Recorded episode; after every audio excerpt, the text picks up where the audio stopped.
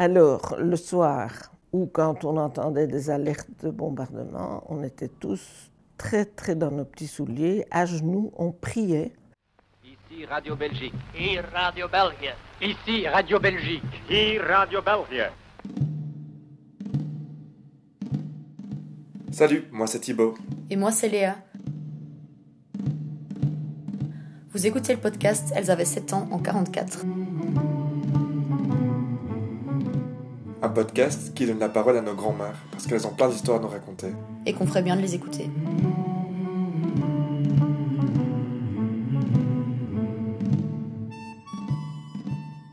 On m'appelle Mimi. Ça, c'est Christiane. Enfin, pour moi, c'est Mimi. C'est ma grand-mère, en fait. Elle a 82 ans, elle est née en 38. Et j'ai vécu donc dans la région flamande. On a, on a fui assez vite et alors on est venu ici, tout près de, pas très loin de Bruges. Et ça, il faut reconnaître qu'ici, il y avait beaucoup de fermes. Et ces gens étaient très, très, très accueillants. On est parti avec, avec, à plusieurs voitures avec des voisins. Et on a abouti ici. Et alors, mon père nous a déposés et il trouvait quand même que, comme pharmacien, il avait un devoir civique vis-à-vis de la population. Et il a dit à ma mère, écoute, voilà, vous êtes en sécurité, mais moi, il faut que je retourne, je vais aller voir ce qui se passe. Et euh, je dois dire que ma mère n'était pas très heureuse parce qu'elle s'est dit, moi, je ne le, je, je le reverrai plus, quoi. Parce que pas de GSM pour pouvoir. ah, oh, tout ça, hein, tout ça n'existait pas. Donc mon père est retourné et effectivement, euh, ça ne servait à rien.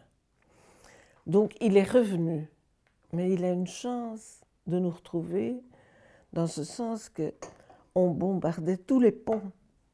Donc il a eu la chance de chaque fois passer les ponts juste avant que ça ne saute. quoi. Il est arrivé en pleine nuit et c'est tante Hélène qui a dit Papa est là.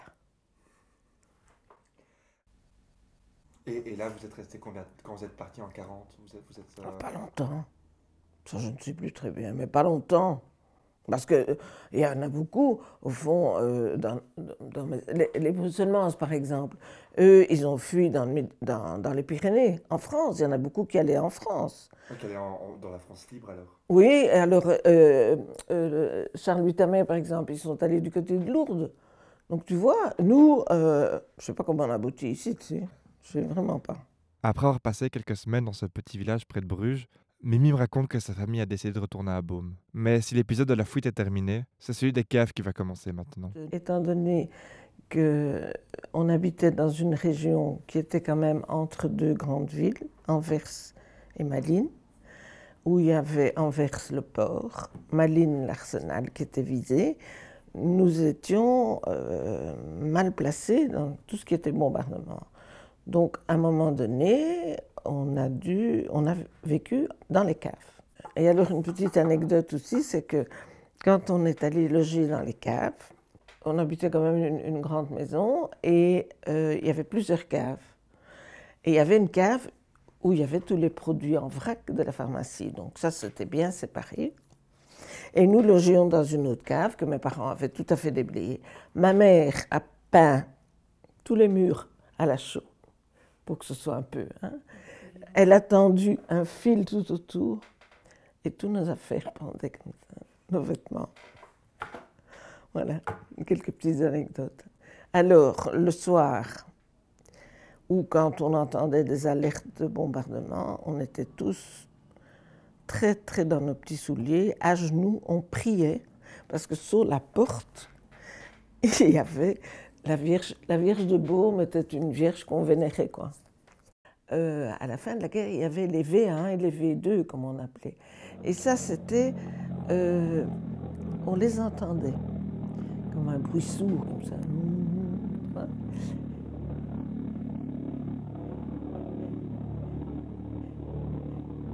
Et quand le bruit s'arrêtait, c'est que ça allait péter. Et, euh, et alors, quand on entendait ce bruit sourd, là même, la journée, parfois, on descendait dans les caves. Et alors. Donc on logeait dans les caves. La journée, évidemment, on logeait dans les caves. Mais il faut savoir que hum, ma mère était enceinte de, de mon petit frère. Il est né en 45, février 45. Donc, euh, ben, février 45, donc en 44, elle était enceinte et euh, on logeait dans les caves. Mais étant donné qu'elle était quand même en fin de, grossesse, euh, elle appréhendait un peu que son accouchement. euh. Alors, à un moment donné, elle a dit à mon père écoute, à la gloire de Dieu, mais il faut remonter parce que c'est pas possible.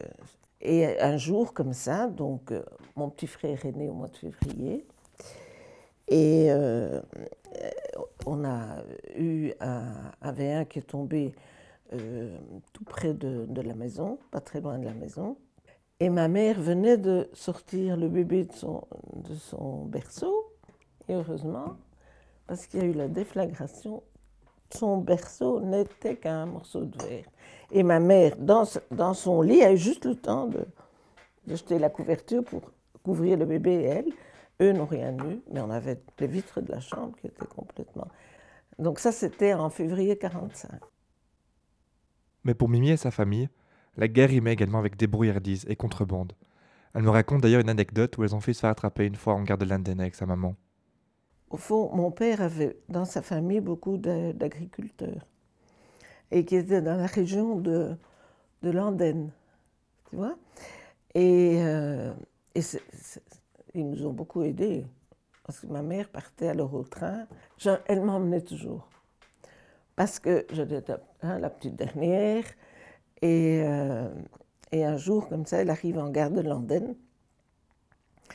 Et donc, moi, je devais avoir 4 ans, 4-5 ans. Et euh, sa valise bien chargée. Et euh, tu sais, les Allemands, les officiers allemands étaient très, très galants et très polis. hein. Et Il y en a un qui arrive devant ma mère et il dit Salut ma mère. Et il dit Madame, je vais porter votre valise parce qu'elle semble bien lourde. ma mère, après, nous a raconté s'il savait ce qu'il y avait dedans. elle était pleine de jambon et de beurre. Ah oui Ah oui Ah oui Ils vous faisaient peur, ces soldats allemands, ou avec vous, ils étaient, ils étaient Mais- gentils? C'est-à-dire que euh, fond, mon, mon père était évidemment, euh, on les détestait, hein, ça tu penses bien. Et la seule chose, c'est que ma mère avait parfois peur parce que mon père était assez arrogant. Il n'était pas gentil avec les Allemands. Un jour comme ça, ça je me rappelle très bien, euh, on avait un, un- un tram qui nous reliait à Anvers. Et mon père était à l'arrêt de tram et euh, il fumait. Et il y a un officier allemand qui vient vers lui et qui lui demande du feu. Et mon père, il enlève sa cigarette, il la jette par terre, il l'écrase. Ma mère, elle est devenue blême. Elle a dit, mais tu es fou, toi Tu es fou Tu as envie qu'on t'embarque Et ça, c'était papa. Mon papa était un peu comme ça. La seule chose, c'est que euh, du fait qu'on avait une pharmacie, euh, ben, ils devaient quand même aussi, euh, parfois ils venaient chercher des choses pour eux. hein. Et alors, ils demandaient parfois pour loger. Et ça, mon père voulait absolument pas se un loger en allemand. Pas faire crever, disait papa.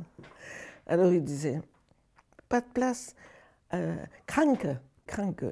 Et alors, ils il, il pétochaient de la maladie, les Allemands. hein. Et alors, ils nous foutaient la paix, quoi.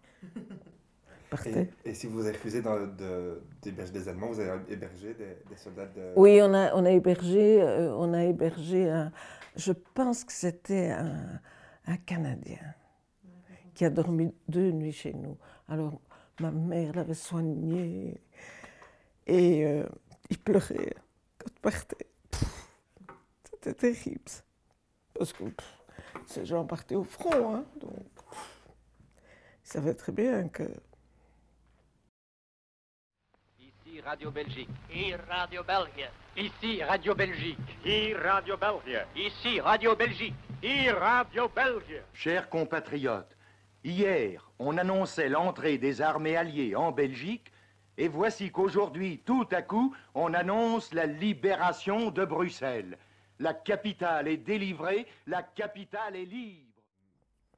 Par la- Tu disais que tu avais des souvenirs de la libération. À la comment ça libération, ça je me rappelle.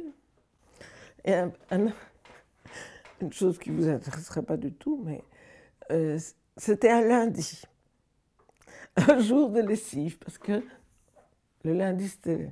Mais tu sais, de ce temps-là, il n'y avait pas de machine à lessiver. hein. Ça durait trois jours. Donc là, j'avais 7 ans, hein, 45, et on habitait une grande place. Et euh, l'avenue, juste en face de la maison, il y a un tank qui est arrivé, un tank américain. Et d'ailleurs, cette rue a été appelée après Silvertop, parce que c'était le nom de l'officier qui, euh, euh, qui conduisait le tank. Et ce tank est arrivé, ça je vois, et ce tank faisait comme ça. Le canon. Tout le tour de la Grande Place. Parce qu'il y avait encore des Allemands. hein. Et nous, notre joie. Alors tout de suite, il y a eu des micros qui ont dit, surtout, restez tous bien enfermés chez vous, parce qu'il y a encore des Allemands. Et alors, tous ces gens qui tirent sur n'importe quoi. Donc, euh, ça, c'est mon souvenir de, de la libération. Et, et après? Ça, c'est la- évidemment, ça, c'est la, la joie, ça, c'est... Bruxelles est libre, Tournai est libre, d'autres villes belges sont libres. Ah oui, c'est la victoire, c'est bien la victoire. Pourquoi est-ce que ton avis, ce serait euh, utile de, de raconter tout ça, que, les- que les gens entendent ça? Ah, mais je crois qu'il y a, il y a un devoir de mémoire très important. Et je trouve qu'on fait un gros effort là-dedans. Dans les écoles aussi, on voit qu'il y a des gens qui, viennent dans les écoles faire des conférences. Justement, à propos des Juifs et tout ça, il y a des gens qui ont eu la chance de revenir. Et ça, c'est très important. Retrouvez tous nos podcasts sur Mammouth Media.